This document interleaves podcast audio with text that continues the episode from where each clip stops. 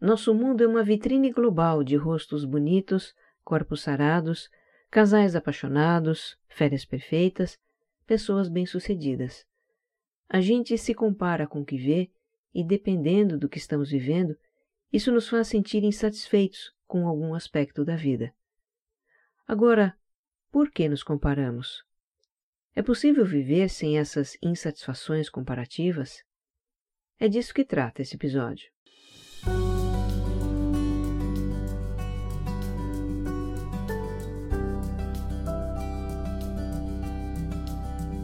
Eu lhe dou as boas-vindas ao Autoconsciente, um podcast que entende você para você se entender melhor. Sou Regina Gianetti, criadora do programa de autogerenciamento Você Mais Centrado, para a gente ter mais foco, bem-estar e paz com a gente mesma. Eu faço esse podcast para compartilhar reflexões e ações para uma vida com mais autoconsciência. A minha intenção é que ao terminar um episódio você se sinta melhor do que quando começou. Olha, eu sou muito grata a vocês, ouvintes, que a cada dia me enviam mais mensagens pelo Instagram, Facebook, LinkedIn, pelo site. Enfim, acho que um dia desses eu vou receber um pombo correio com mensagem de ouvinte. Eu adoro saber de vocês e conhecer suas histórias. Continuem escrevendo, tá? As suas mensagens me trazem insights de temas e um dia desses, quem sabe, a gente compartilha a sua história em um episódio. Agora, se este é o primeiro episódio que você escuta, eu te convido a escutar o número zero, em que eu apresento a proposta desse podcast e justifico a ideia de desenvolver a autoconsciência. O autoconsciente é serial. A cada episódio a gente aprofunda assuntos que foram tratados nos anteriores. Eu te convido também a visitar o site do podcast, onde você pode deixar comentários, interagir comigo e ter acesso a referências de livros, filmes, conteúdos que eu cito nos episódios. Procure por Autoconsciente Podcast na internet ou use a URL que está na descrição deste episódio. Você pode também me encontrar no Instagram como regina.gianete e como Você Mais Centrado. E se gostar do que vai ouvir aqui, compartilhe com os amigos nos grupos de WhatsApp e nas redes sociais. Vamos espalhar o autoconsciente por aí. Episódio 34 quando nos comparamos aos outros.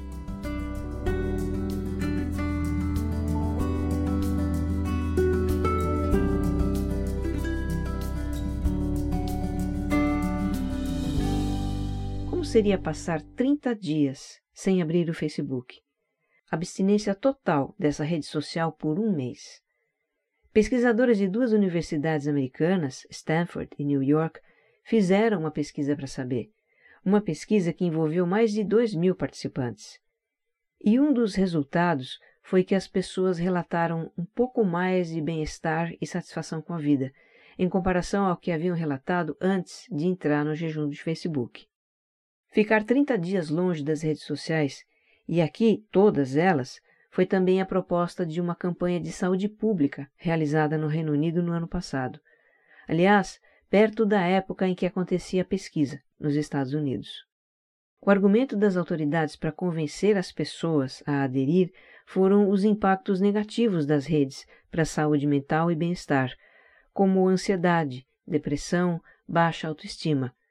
Esses impactos foram comprovados por estudos realizados no Reino Unido, e esses estudos ligam a popularização das mídias sociais ao aumento de distúrbios psicológicos, especialmente entre os mais jovens. Mas por que, eu estou te contando isso? O que isso tem a ver com o tema do episódio? Tudo a ver.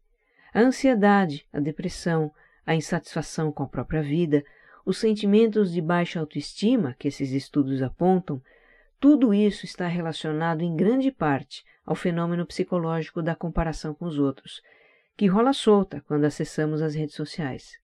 Se comparar com os outros é algo que o ser humano sempre fez desde que se conhece como tal. É algo que todos fazemos, sem exceção. A novidade nos últimos tempos é que o surgimento das mídias sociais ampliou absurdamente as situações e o campo de comparações. Mais do que nunca, surgem ocasiões para nos compararmos aos outros. E isso é reforçado por um outro traço do mundo atual, que é a ênfase na competitividade. Então você soma a nossa tendência natural de nos comparar com a necessidade de ser competitivo, de se destacar, e aí temos uma tempestade perfeita. Nosso mundo é uma vitrine global de rostos bonitos, corpos sarados, casais apaixonados, férias perfeitas, pessoas bem-sucedidas. Gente esbanjando sorrisos nas suas selfies de momentos felizes, selfies em lugares badalados, selfies com visual produzido para festa, selfies com o grupo de amigos descolados, selfies no jantar à luz de velas. Nessa vitrine, a gente sempre encontra alguém que aparenta estar melhor do que nós, mais elegante, mais jovem, mais rico, mais bem-sucedido, mais bem acompanhado, mais bem de vida, mais feliz, mais qualquer coisa.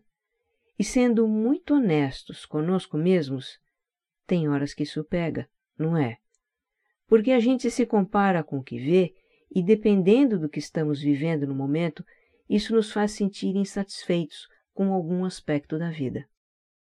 Quem dera bastasse se desconectar do mundo virtual das redes sociais para ficar livre das insatisfações comparativas. Só que não. No mundo tangível dos relacionamentos pessoais, a gente também se compara com pessoas do trabalho, amigos, familiares. Agora, por que nos comparamos? Será que a gente pode ficar livre de se comparar, ou quem sabe se incomodar menos com as comparações? E como fazer isso? Aí está do que trata esse episódio.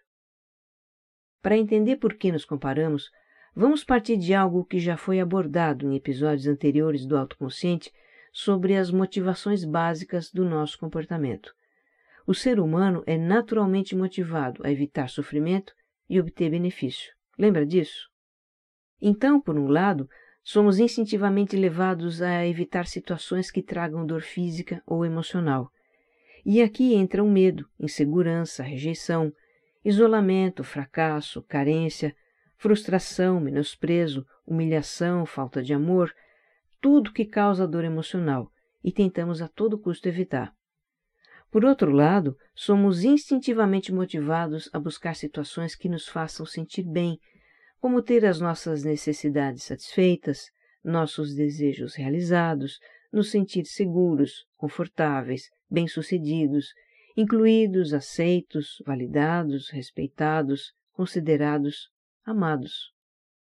E assim, guiados por essas motivações instintivas, desde que somos bebês, começamos a experimentar a vida e descobrir o que nos faz sentir dor e o que nos faz sentir bem. E nessas experiências, copiamos alguns modelos. Quando somos bem-sucedidos nisso, ganhamos reforços positivos que nos fazem sentir bem. Aprendemos tudo: andar, falar, comer sozinhos, nos vestir, copiando pai, mãe, um cuidador, um irmão. E também é dessa forma que aprendemos comportamentos, fazendo o que os outros fazem ou nos dizem para fazer. Às vezes também contrariando, né, o que os outros nos dizem para fazer. Inúmeras vezes ouvimos coisas do tipo: fique quietinho como seu irmão, ou seja educado como aquela menina. Olha aí a gente aprendendo a nos comparar com os outros. Essas comparações têm um papel importante no nosso desenvolvimento. Segundo a psicologia, é nos comparando com os outros que podemos avaliar a nós mesmos, nossas atitudes, habilidades, nossos resultados. E o desejo de nos aproximar daquilo que é um modelo para nós nos motiva para o aprimoramento pessoal. Por exemplo, quando estamos aprendendo algo, nos comparamos com o professor ou com um colega mais adiantado e temos uma referência de onde podemos chegar e do que fazer para chegar lá. Então, em princípio, a comparação com os outros é positiva, está a serviço do nosso desenvolvimento. Só que nós, ser humaninhos, temos o dom de complicar um pouco as coisas, não é? Porque criamos uma sociedade altamente competitiva, em que todos procuram se destacar. No mínimo, parecer especiais acima da média, como diz a Christine Neff, que é doutora em desenvolvimento humano e especialista em autocompaixão. Você ainda vai me ouvir falar muito dela em episódios futuros. Mas enfim, a Christine diz que essa cultura de competitividade acentua a nossa necessidade de nos ver positivamente e nos faz sentir ameaçados se os outros forem melhores do que nós.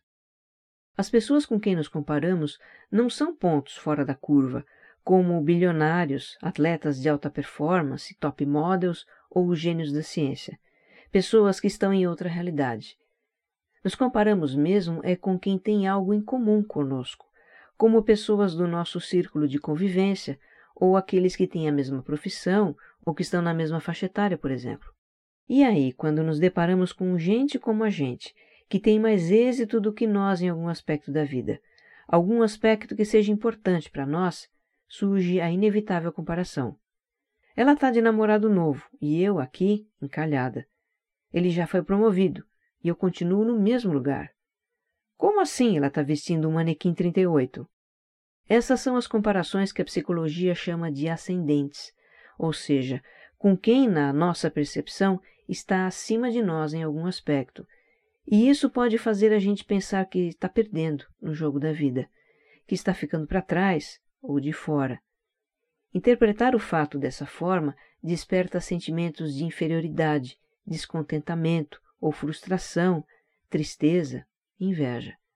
E também costuma motivar julgamentos severos a nosso respeito. Sou uma encalhada, tenho um corpo horroroso, sou um nada, um bosta. Por que nos julgamos dessa forma? Por que somos tão duros conosco às vezes?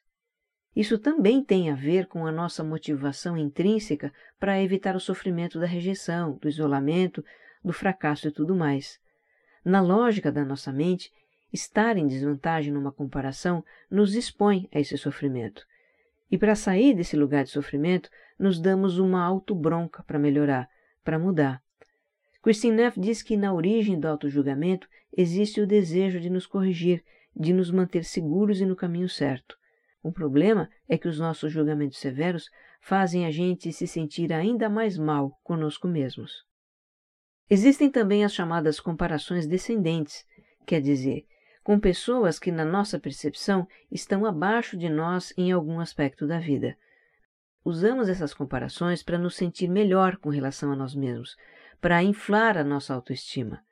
Sabe aquele pensamento assim: ela pode ser bonita, mas não tem o namorado que eu tenho. Hum, esse aí rodou na empresa, antes ele do que eu. Pois é, a gente tem dessas coisas. Passam mesmo pela nossa cabeça pensamentos inconfessáveis. Outra coisa que a gente faz para inflar a autoestima é se promover um pouquinho, né? Compartilhar as nossas conquistas, melhores momentos, melhores imagens, Vamos aparecer bem nas timelines da vida. O resultado vem rápido: likes, comentários, seguidores, validação social em tempo real. E isso nos faz sentir bem. Estar em evidência, ser aceitos, aprovados e populares são experiências benéficas que somos motivados a buscar. Fazem o cérebro liberar serotonina, um neurotransmissor que produz bem-estar e nos motiva a repetir a experiência novamente, para ter mais bem-estar. Por isso, postar nas redes é tão atraente. Receber validação dos outros é bom, faz parte da vida, ok. Mas entre o atraente e o viciante existe uma distância muito curta para algumas pessoas. Elas começam a colocar cada vez mais energia em se mostrar. No limite, começam a criar situações artificiais para se mostrar. Um caso desses que ficou conhecido foi o da blogueira americana Lisette Calveiro, de 26 anos, que fez 10 mil dólares em dívidas para aparecer bem na fita. Ela torrava todo o seu salário de publicitária e mais um pouco com viagens, restaurantes, sapatos, bolsas, roupas, tudo para produzir fotos instagramáveis. Bom, mesmo sem esses exageros, vamos concordar numa coisa? Uns mais, outros menos, Somos todos motivados a mostrar os aspectos mais favoráveis de nós mesmos, para nos sentir validados, nos sentir bem. E o que estamos vendo nas redes sociais é um mosaico de vidas perfeitas, de pessoas perfeitas. Se comparar com isso é complicado, né? Faz a gente esperar muito da gente mesma, em todos os aspectos da vida. Cria uma expectativa de perfeição que é irreal, traz sofrimento, gera muito auto-julgamento e insatisfação com quem somos e a vida que levamos. Olha, se você se identificou com o que ouviu até aqui e gostaria de não ter tanto incômodo com as comparações, o ponto de partida é rever a ideia de levar uma vida perfeita. Nossa vida não é um Instagram. Ninguém tem uma vida perfeita. Entendendo aqui como perfeição uma vida idealizada, em que tudo acontece conforme os nossos desejos. Nem aquelas pessoas que são um ponto fora da curva, gente que faz sucesso, têm uma vida perfeita. Quantas vezes você já viu a reportagem de alguma celebridade contando sobre um divórcio doloroso, um conflito familiar, um problema de saúde, um vício? Nem a Gisele Bündchen tem uma vida perfeita. Ela escreveu um livro, eu não sei se você sabe, eu não sabia. E ela conta nesse livro como se sentia em relação a ela mesma em boa parte da sua carreira galáctica de modelo. Conta que se achava inadequada, teve depressão e pensamentos suicidas. Então lembre-se de que muito do que você vê por aí é a faceta mais glamurosa da vida das pessoas. Na vida íntima delas, nem tudo é glamuroso. É preciso também rever a ideia de que nós temos que ser perfeitos. Talvez isso lhe pareça um exagero. Ser perfeito eu? Não, também não é assim. Aham, uhum, tá. Mesmo rejeitando essa ideia, sofremos a influência dela porque é fruto da lógica do nosso mundo competitivo. Segundo essa lógica, ser perfeito é garantia de que não vamos nos sentir em desvantagem nas nossas comparações. Esse raciocínio pode facilmente evoluir para o perfeccionismo, que é uma obrigação autoimposta de atingir determinados padrões, resultados e ideais. Deixa eu ler aqui um trecho do livro da Christine Neff sobre o assunto. Abre aspas. Perfeccionistas sofrem enorme estresse e ansiedade para fazer as coisas exatamente certas e se sentem arrasados quando não têm sucesso. Suas altas expectativas são irreais e levam a inevitáveis decepções. O perfeccionismo tem um lado positivo? Sim, tem a ver com a determinação de fazer o seu melhor. Esforçar-se para alcançar padrões elevados pode vir a ser uma característica produtiva e saudável, mas quando todo o seu senso de autoestima é baseado em ser produtivo e bem-sucedido, o fracasso simplesmente não é permitido.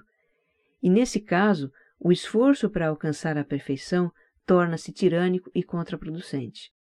Uma pesquisa indica que os perfeccionistas têm um maior risco para os distúrbios alimentares, ansiedade, depressão e toda uma série de outros problemas psicológicos. Se fôssemos perfeitos, não seríamos humanos seriam a Barbie e o Ken, figuras de plástico que não têm vida.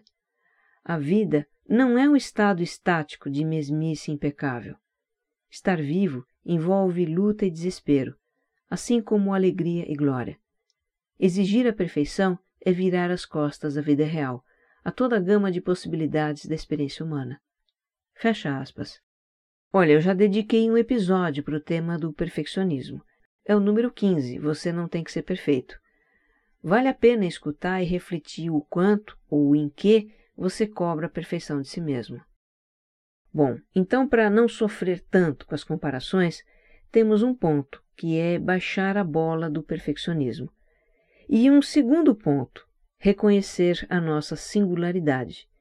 Em outras palavras, reconhecer que cada um de nós é único e as nossas experiências de vida também são únicas. Isso é óbvio ululante, não é? Eu acho que a coisa mais óbvia que você já me ouviu falar nesse podcast, que você é único e a sua vida é única. Mas é obviedade só na teoria, no discurso, porque na prática a gente se esquece disso. Se não esquecesse, a gente não estaria aqui refletindo sobre comparações. Se somos únicos e a nossa vida é única, vamos criar para a nossa vida objetivos que realmente têm a ver conosco. Porque no jogo das comparações pode haver uma tentação de adotar objetivos que ficam muito bem para a vida dos outros, mas não na nossa. E isso não vai fazer bem para nós. Anos atrás eu conheci uma moça que era uma super empreendedora. Tinha um toque de Midas para negócios. Aquilo em que ela botava a mão dava dinheiro. Ela tinha muitas histórias de sucesso como empreendedora e resolveu se tornar palestrante e escritora para contar essas histórias. Na época se falava muito em fazer carreira nessa área, era o papo hype da época. Então ela fez cursos para aprender técnicas de comunicação, mas tinha dificuldade para se expressar. Não era algo natural para ela, era forçado, era tenso. As ideias não fluíam, o discurso era truncado, era visível o desconforto que a situação trazia. Aquela era a escolha dela e tinha que ser respeitada. Mas era inevitável se perguntar por que alguém talentosa, autêntica e confiante como empreendedora resolveu fazer carreira numa área que lhe trazia tanto desconforto e frustração. Comparar-se com os outros pode nos levar a escolhas que nada têm a ver conosco. Nem todo mundo nasceu para ser youtuber, blogueiro, cantor, jogador de futebol, fundador de startup unicórnio. Ok, para descobrir o que tem a ver conosco, a gente tem que experimentar. Mas se a gente não se sente à vontade naquela experiência, se é forçado, frustrante, isso deve querer dizer alguma coisa. É um sinal que deve ser levado em conta. Se somos únicos e a nossa vida é única, também não cabe comparar as nossas habilidades com as dos outros.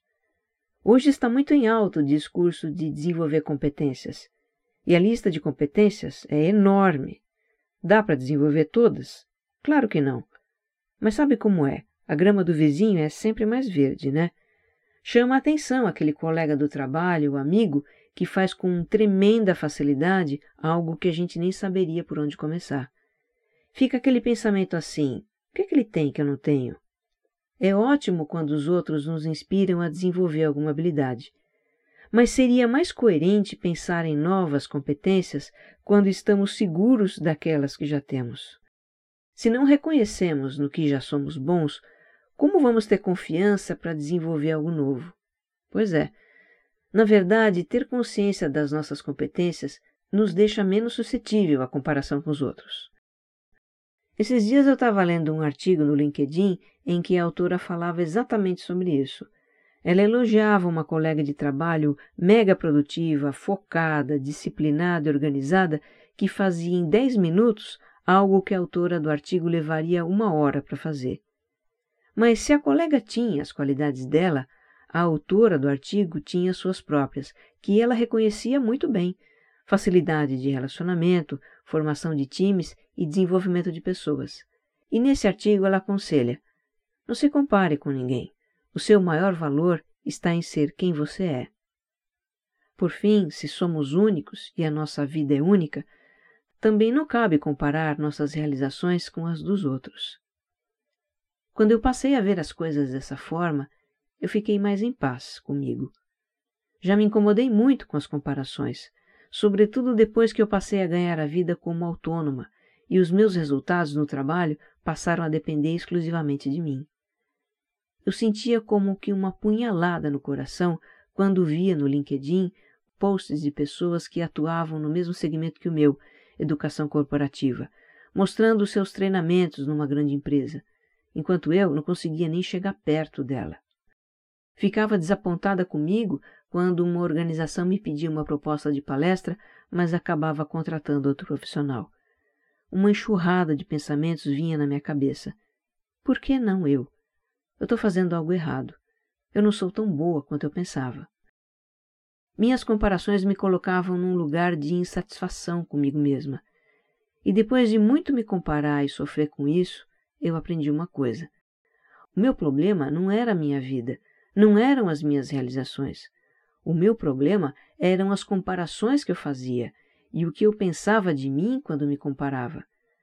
Porque se o que eu penso de mim me coloca para baixo, isso afeta a minha autoconfiança. E isso sim é que cria dificuldades para mim. Questionando essa forma de pensar, eu percebi como não fazia sentido. O que a realização dos outros dizem a meu respeito? Nada. Eu tenho que pensar que sou um fracasso porque os outros têm sucesso? Não tenho. Não existe nenhuma relação entre uma coisa e outra. Pensar que eu sou um fracasso porque os outros têm sucesso é uma interpretação do fato, é um julgamento.